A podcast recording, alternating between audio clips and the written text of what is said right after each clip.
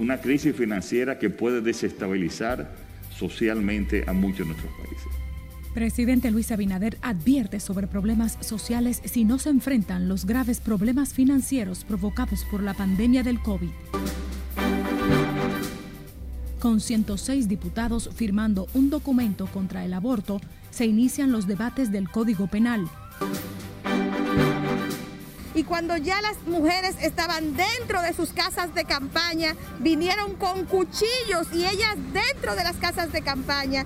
Las feministas critican desalojo de su campamento por las tres causales frente al Congreso Nacional y la policía dice que se levantó en horario del toque de queda y sin permiso. Tribunal que conoce los sobornos de Odebrecht en el país rechaza las delaciones premiadas desde Brasil presentadas por el Ministerio Público. Y el jefe del Comando Sur de Estados Unidos inicia visita de dos días al país entregando ayudas al COE para la lucha contra el COVID.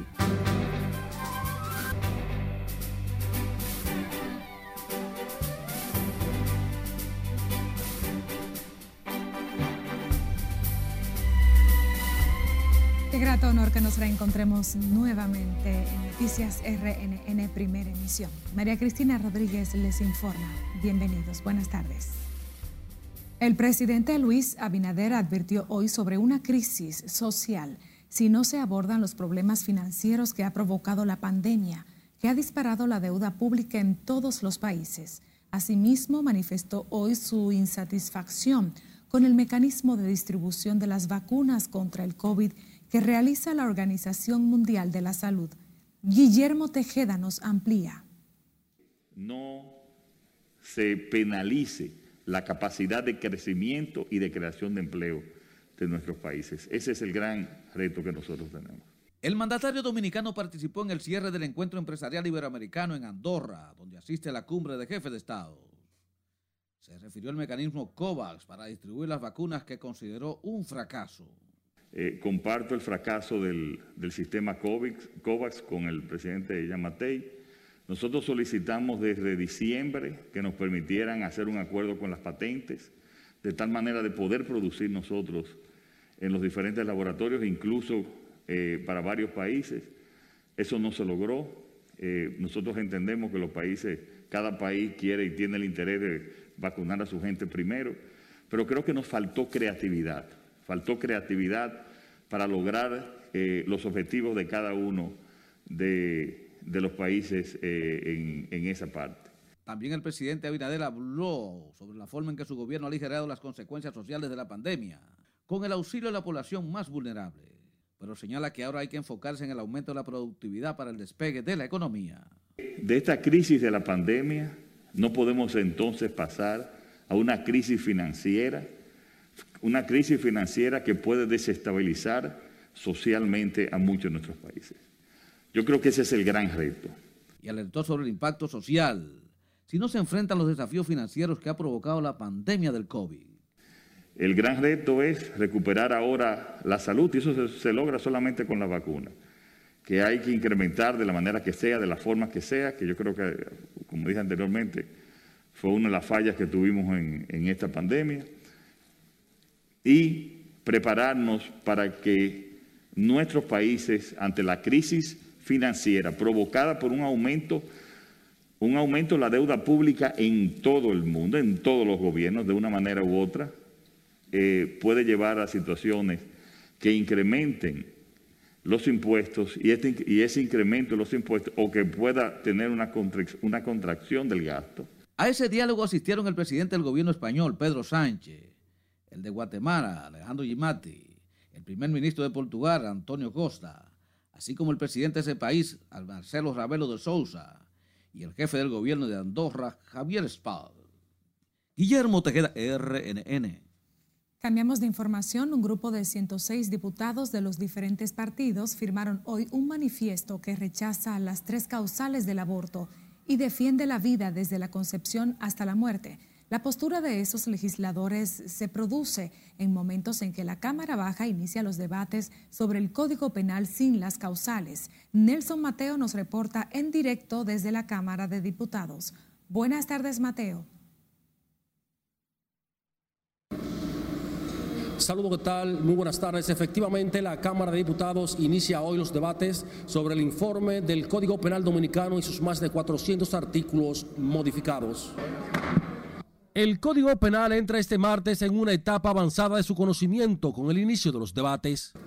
Que materialmente resulta casi imposible conocer todo lo que hay ahí pero el tema de las causales del aborto sigue concentrando la mayor atención de la normativa penal, lo que impulsan legisladores como la presidenta de la Comisión de Género. Cuando el producto sea inviable, o sea que va a morir cuando salga del útero, y en incesto y en violación, también nosotros estamos pidiendo el derecho a la vida y quienes se oponen a la interrupción del embarazo leyeron un documento firmado por 106 diputados. ¿Por qué quitarle la vida, por ejemplo, a un bebé que es producto de una violación mientras el violador sigue en la calle? Y lo dejo ahí.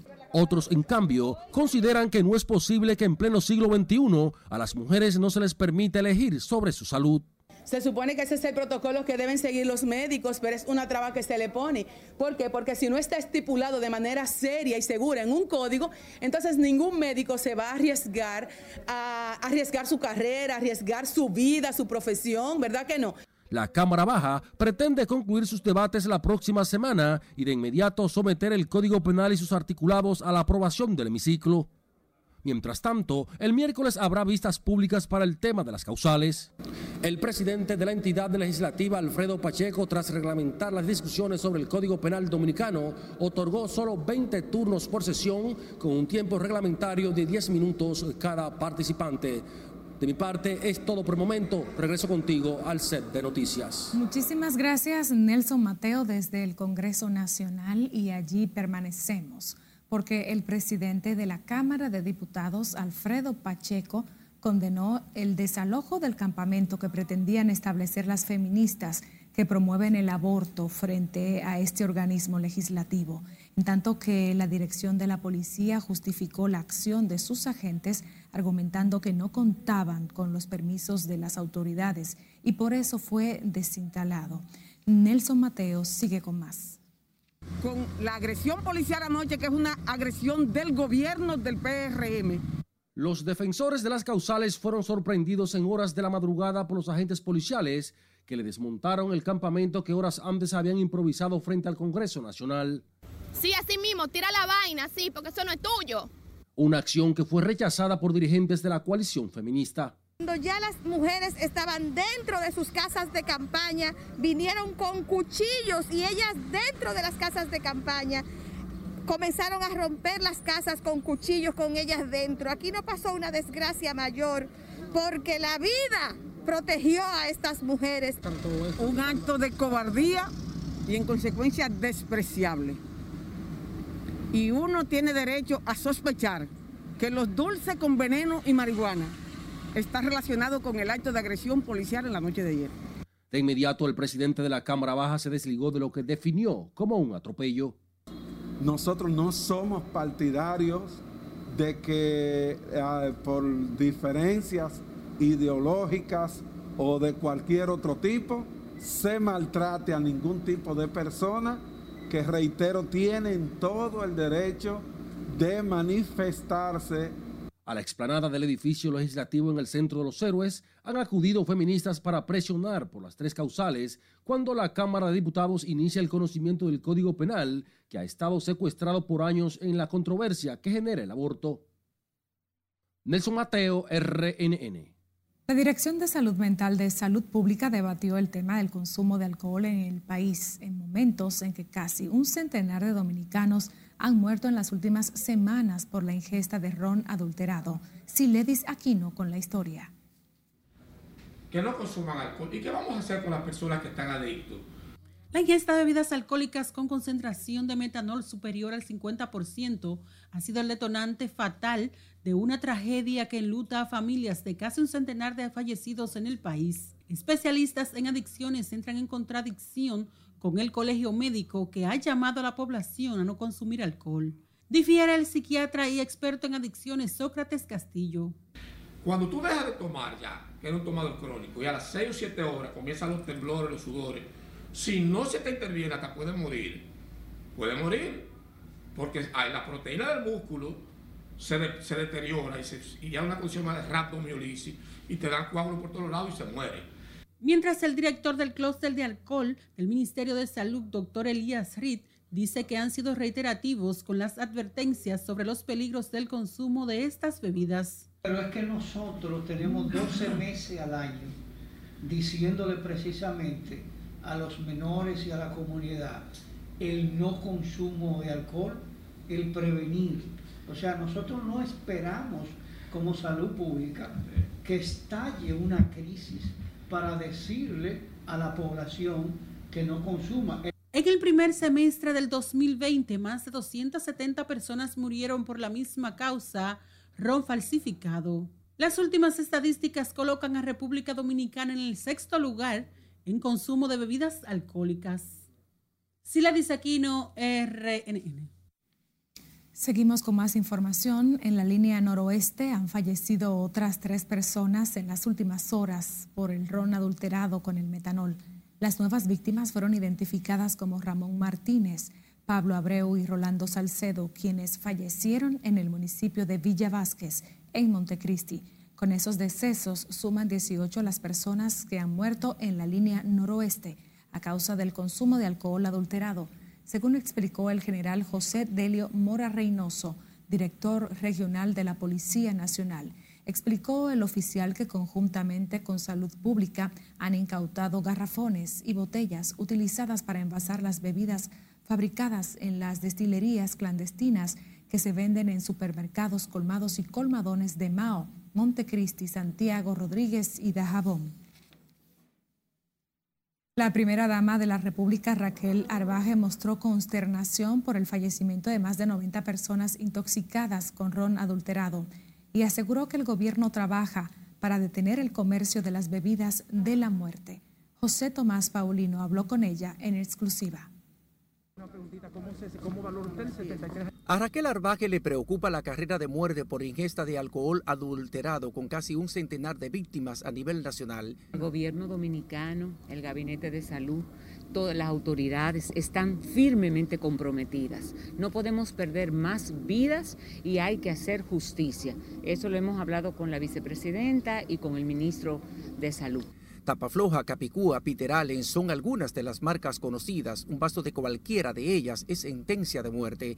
Los últimos decesos tocaron al sector de Cancino en el municipio de Santo Domingo Este de la provincia de Santo Domingo. Murieron siete personas entre el viernes y el domingo últimos, incluidos algunos de una misma familia. La esposa del presidente de la República envió un urgente llamado a los ciudadanos. Vámonos hacia las marcas establecidas, hacia algo que usted conoce, pero eso ya no es tanto mi tema. Por lo pronto valoró los esfuerzos que realizan las autoridades para detener la distribución de las bebidas contaminadas con metanol. Más de una decena de centros de expendio de las bebidas adulteradas con metanol y otras sustancias lesivas a la salud han sido clausurados durante los últimos días y varias personas apresadas. José Tomás Paulino, RNN. Y las muertes por coronavirus en el país se elevaron a 3.426 al reportarse hoy cuatro nuevas víctimas, mientras que el Ministerio de Salud Pública notificó este martes 317 nuevos casos de COVID-19, elevando a 261.848 los contagios. Los casos activos ascienden a 39.160 con 578 hospitalizados para una ocupación de camas para pacientes de COVID de del 19 del 24%. Las unidades de cuidados intensivos tienen 177 camas ocupadas y 97 pacientes están conectados a ventiladores. Le invitamos a seguirnos por las redes sociales y también enviarnos sus imágenes y denuncias al WhatsApp 849-268-5705. Recuerde también escucharnos por las plataformas de Spotify, Apple Podcast y Google Podcast.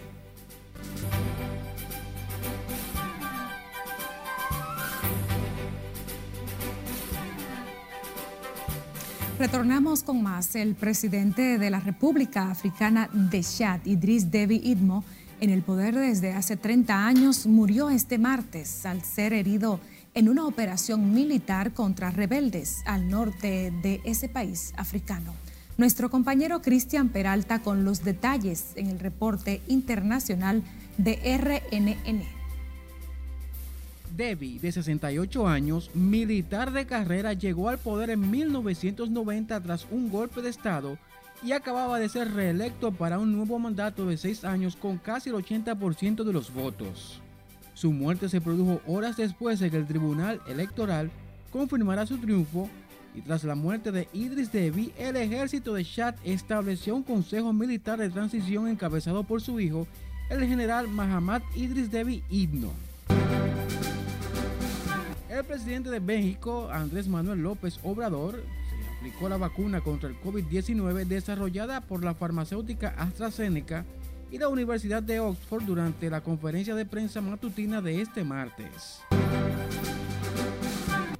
Tamakon Wangrapecha, un monje budista de 68 años, fue encontrado muerto en el templo de Wat Phu Hin en el noreste de Tailandia, luego de haberse autodecapitado con una guillotina con el objetivo de reencarnarse en un ser espiritual. Un sobrino del monje descubrió su cadáver en el monasterio y aseguró que los planes de su tío quedaron plasmados en una placa de mármol que erigió antes de suicidarse. Unique, una empresa digital con sede en Estados Unidos y Nueva Zelanda, anunció el lanzamiento de su proyecto digital Einstein, recreando la mirada y voz del famoso Nobel de Física y su esposa Sofía, proporcionándoles la capacidad de chatear con sus admiradores y responder preguntas. Con un leve acento alemán, el Einstein digital tiene una voz amigable y está programado para responder con humor, característico del verdadero genio. En las internacionales, Cristian Peralta, Noticias RNN. Qué interesante. Seguimos con más. Más de 23 mil venezolanos se han registrado en la primera fase del plan de normalización para esos inmigrantes indocumentados que ha puesto en marcha el gobierno dominicano. Y como nos cuenta Margaret Ramírez, el proceso llena de esperanza a miles de migrantes venezolanos que anhelan caminar sin miedo en territorio dominicano tratando de buscar una estabilidad donde nosotros en nuestro país desgraciadamente hemos tenido tantos problemas. Es uno de los tantos venezolanos que acuden en masa a las más de 10 ventanillas de información que hay en todo el país para lograr regular su estatus migratorio. Casi el 100% de los venezolanos vinimos a trabajar vinimos a esforzarnos y venimos a engrandecer este país de la misma manera que, quisimos engrandecer nuestro país y que por alguna razón estamos aquí. Más nos da tranquilidad, eh, muchas personas van a poder ejercer sus profesiones, van a poder hacer equivalencias, que es muy importante. Venezuela tiene un talento increíble aportar a la República Dominicana que los ha acogido y lograr la estabilidad familiar y económica son de las metas de estos venezolanos forzados a abandonar su país todo ha fluido muy bien, gracias a Dios, pero sí, sabemos que hay muchas limitaciones para que los venezolanos lleguen hasta aquí. Lo estamos haciendo un llamado para que hagan este proceso desde sus casas, desde cualquier dispositivo móvil, ya que el proceso es muy sencillo. A la fecha, más de 23 mil venezolanos se han acogido al plan de normalización. Importante poder nosotros estabilizarnos aquí en un país que, nos ha brindado tanto, tanto apoyo y, y, que de verdad creo que es lo más, lo más importante para nosotros es poder estar estables y, poder seguir trabajando. Unos 114.500 venezolanos viven en la República Dominicana, 14.000 están con estatus regular y los otros 100.000 entraron por los aeropuertos con visas de turistas. En la segunda fase, los venezolanos que opten por regular su estatus podrán trabajar y estudiar en el país sin dificultad. Margaret Ramírez, RNN. Y de inconstitucional calificó hoy el exdirector de Migración, José Ricardo Taveras, el plan de normalización de venezolanos que residen de manera ilegal en el país, que inició la Dirección de Migración. Taveras cuestiona que el programa se aplique por una resolución de los Ministerios de Interior y Policía y Relaciones Exteriores, lo que dice vulnera la ley.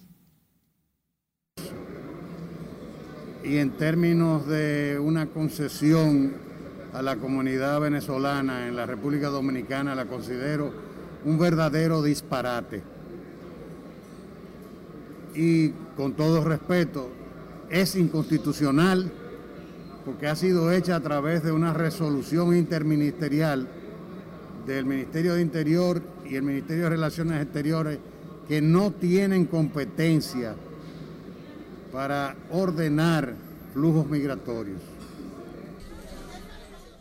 Son algo más de 100.000 los ciudadanos venezolanos residentes en República Dominicana. Serán beneficiados con un permiso de trabajo temporal limitado a un año, pero con opción a renovación. Para el exdirector de Migración, José Ricardo Taveras, esto constituye un regalo envenenado que podría ser atacado en el Tribunal Constitucional. El jefe del Comando Sur de Estados Unidos, almirante Craig Fowler, comenzó hoy una visita de tres días al país reuniéndose con la vicepresidenta de la República y entregando aportes para los organismos de socorro y salud. Lauri Lamar está en directo desde el Centro de Operaciones de Emergencias y nos cuenta. Buenas tardes, Lauri. Gracias, buenas tardes. En esta visita del comandante del Comando Sur de los Estados Unidos al Centro de Operaciones de Emergencia se hizo la entrega de tres hospitales móviles y dos centros de operaciones en apoyo a la lucha contra el COVID y en la preparación ante desastres. Se trata de la segunda visita que hace a República Dominicana el jefe de Comando Sur de los Estados Unidos. Acudió al COE para entregar una donación para ese organismo de protección civil. I'm proud to announce today that we will donate three additional field hospitals and two mobile emergency response centers to the Dominican Republic. El propio COE, construido a lo largo de los años con la ayuda de los Estados Unidos, es uno de los mejores ejemplos de cómo esta cooperación también beneficia, beneficia la República Dominicana. La vicepresidenta Raquel Peña recibió las donaciones, resaltando su importancia y las buenas relaciones entre República Dominicana y Estados Unidos. Saber que no solo serán un recurso para atender a nuestra gente, sino que además, en ausencia de emergencias, servirán para capacitar a nuestro personal sanitario. El Comando Sur, en la persona del comandante Faller y al gobierno de los Estados Unidos, en nombre de nuestro excelentísimo señor presidente Luis Abinader, Gracias por donar estos tres hospitales de campaña. En esta actividad en el COE, además de la vicepresidenta de la República, participó el ministro de Defensa Carlos Díaz Morfa y otras personalidades.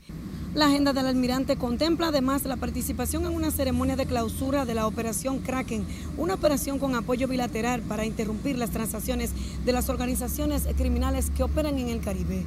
De mi parte es todo retorno al estudio. Muchísimas gracias, Laura Lamar, reportando en directo desde el COE. El ministro de Trabajo informó que los parientes de personas fallecidas que estaban afiliadas a los fondos de pensiones podrán reclamar más de 2 mil millones acumulados mediante un trámite simplificado.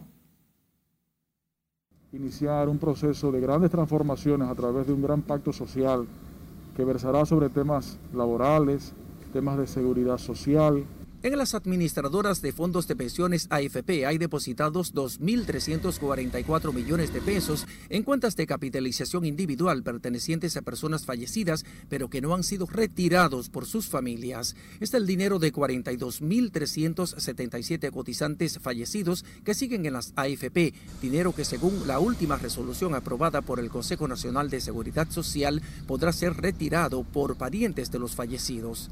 Hace apenas algunas semanas Consejo Nacional de Seguridad Social logramos eh, aprobar la posibilidad de que recursos en eh, cotizados en pensiones puedan ser recibidos por los familiares supervivientes sin que se tenga que agotar todo un proceso previo está en las etapas finales de revisión la norma al aspecto que debe ser emitida por la Dirección General de Impuestos Internos. El ministro de Trabajo Luis Miguel de Camps señala que este es un aspecto a considerar en una posible reforma de la Ley de Seguridad Social número 87-01. A la propuesta de revisión de la Ley de Seguridad Social hay aspectos que sin duda alguna habrán de revisarse y hay otros que simplemente tendremos que tener el necesario valor para aplicar.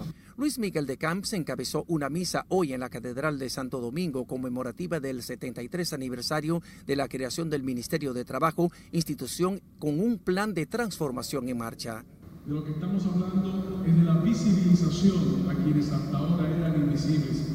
Vamos a nivelar el terreno de juego, transparentando el acceso al empleo y conectando a quienes necesitan una plaza de trabajo y tienen la capacidad con las empresas que necesitan colaboradores comprometidos.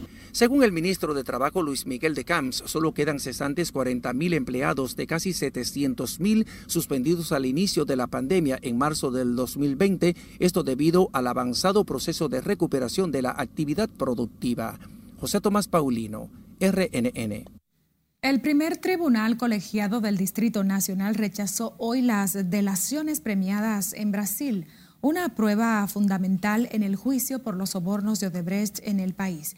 Las juezas que integran el tribunal argumentaron que no se cumplió con las formalidades establecidas por las leyes y la constitución, que esas delaciones fueron incorporadas al juicio. La decisión fue saludada por los abogados de los imputados, que entienden que ahora el Ministerio Público debe retirar la acusación razones expuestas rechaza la solicitud de incorporación de las declaraciones identificadas en la en el numeral 2 bis letras de la A a la F de la acusación presentada por el Ministerio Público por constituir testimonios que no pueden ser incorporados al juicio por su lectura, pues no se apegan a las reglas de producción e incorporación del testimonio establecidas en nuestra Constitución y en el Código Procesal Penal. Eso era de esperarse y esto ha cogido un derrotero que los testigos que vinieron, Mauricio Danta Becerra, eh, Mauricio Cardoso, Marcelo Joque, ellos declararon en base a, a, lo que le dijeron los delatores, a eliminar las delaciones, ya eso queda el Ministerio Público quedó huérfano de prueba total. Esta decisión será recurrida en oposición por los miembros de la Procuraduría Especializada de Persecución de la Corrupción Administrativa, que no están dispuestos a perder estas pruebas fundamentales para este proceso judicial. Con su decisión, el tribunal, conformado por las juezas Giselle Méndez, Tania Yunes y Giselle Naranjo, acogió las objeciones planteadas por los abogados de Ángel Rondón, Víctor Díaz Rúa, Conrado Pitaluga, Tommy Galán, Andrés Bautista y Juan Roberto Rodríguez. Finalizamos la primera emisión de Noticias RNN, agradecidos de su compañía. Muy buenas tardes.